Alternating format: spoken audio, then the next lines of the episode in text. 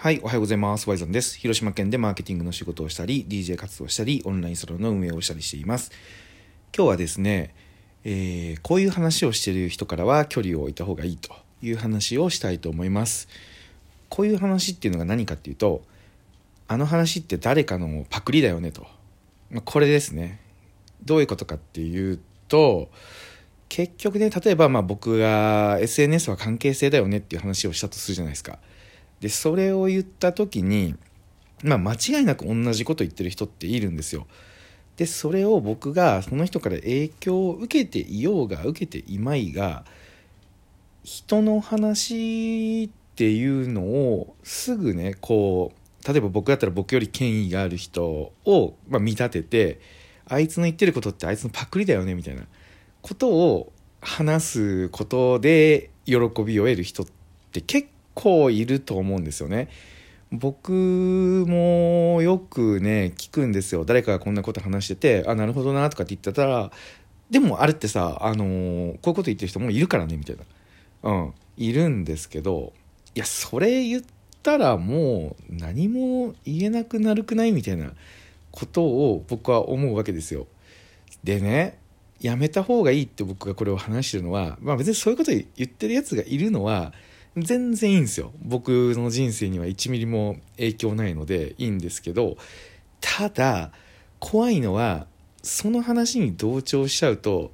今度は自分が何かを発信しようと思った時に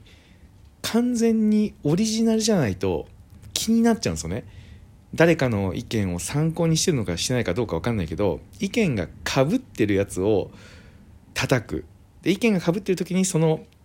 上のね権威がある人の方をこの人がオリジナルだからこいつが言ってることは偽物だみたいな感じで叩く人は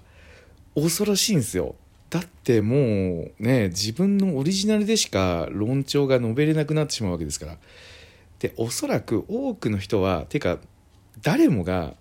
必ず誰かの意見に影響を受けて喋ってるわけですからそれは完全にねブログをコピーするとか全く同じことを話すっていうのはまあさすがにねリテラシー的にどうなのかと思いますけどまあその引用してこの人の話を引用させてもらうとかだったら問題ないと思いますし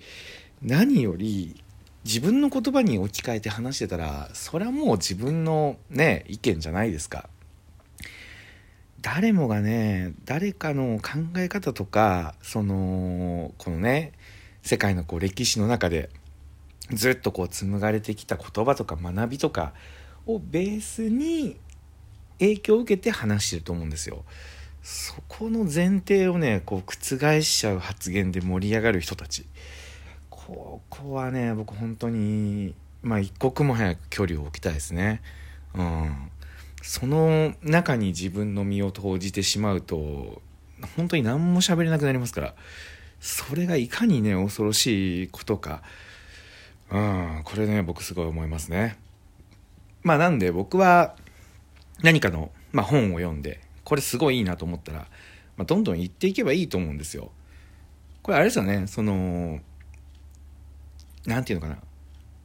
逆に大物ほどやっぱこういうこと言いませんよね。例えば今やっぱり YouTube でこうグイグイ来てる鴨頭さんのね動画とか僕もね好きでよく聞いたりとかしてるんですけどしたらなんか僕の話はもうパクリ放題ですからとかもう自由ですからってすごい公言してされてると思うんですけど、まああれってやっぱりアイデアとか考えとか自体にはそんなに価値がないっていうことを分かって自信がある。そしてさらに逆に言うとこの自分の話をパクることでその人が活躍してくれたら最終的には自分にリターンがね大きくあるっていうのをめちゃめちゃ広い意味で理解されてると思うんですよ。はい。なんで僕はあのどっちを選ぶかですよね。もう本当に自分のオリジナルで、これは誰のパクリでもないなっていう意見だけを選んで生きていくのか、それとも参考になるなと思った人の話は積極的に話して、まあ、あの、巡り巡ってね、その人が考えてることが広まれば、どう考えてもその人も得するわけですから、